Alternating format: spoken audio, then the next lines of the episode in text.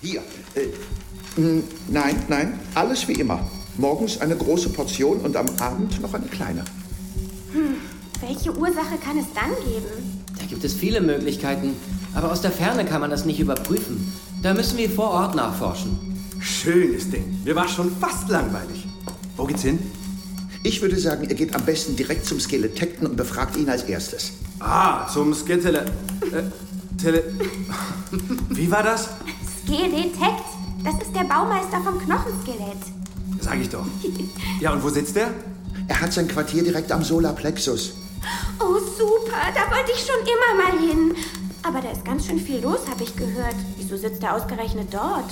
Ich glaube, das kann ich erklären. Ach, Lutz, das Also muss der ich Plexus unbedingt- solaris oder Solarplexus, auch Sonnengeflecht genannt. Sonnengeflecht? Kann man von da etwa die Sonne sehen? Das wäre so schön. Nein, natürlich nicht.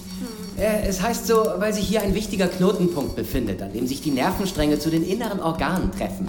Der sympathische und der parasympathische. Hm, Lutz bestimmt wahnsinnig spannend, aber so genau wollte es doch eigentlich keiner wissen, ne? Und vor allem, was hat das denn nun mit der Sonne zu tun? Ich nehme an, dass es damit zu tun hat, dass dort der Energielevel besonders hoch ist. Wo viele Nerven sind, ist viel elektrische Energie. Und der Skeletekt braucht viel Energie? Aber ja, das Skelett ist eine riesige Baustelle. Es wächst schließlich noch. Äh, ach so, äh, zum Solarplexus ist es ziemlich weit. Ihr nehmt am besten die Blutbahn. Jawohl!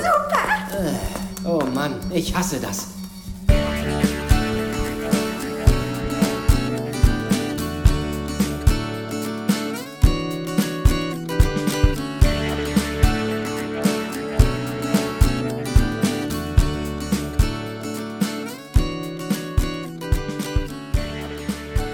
Seid ihr schon mal auf einer Wildwasserbahn gefahren? Mit ganz vielen Kurven? So etwa müsst ihr euch die Blutbahn vorstellen. Die Adern führen wie Tunnel, die es in allen Größen von ganz winzig eng bis sehr groß gibt, in jeden Winkel des Körpers. Angetrieben wird diese Bahn vom Herzen. Das funktioniert wie ein riesiger starker Motor. In der Flüssigkeit, dem Blutplasma, schwimmen die roten Blutkörperchen und die transportieren Sauerstoff, Nährstoffe und viele andere Kleinteilchen dorthin, wo sie gebraucht werden. Es gibt daneben auch weiße Blutkörperchen, aber die haben andere Aufgaben und von ihnen berichten wir ein anderes Mal. Auch die Körperdetektive nehmen am liebsten die Blutbahn, wenn sie es eilig haben und größere Strecken überwinden müssen. Nun ja, zumindest Sunny und Pepe nehmen sie gern. Lutz mag die Fahrt in der Blutbahn überhaupt nicht. Das ist nämlich eine ziemlich schnelle.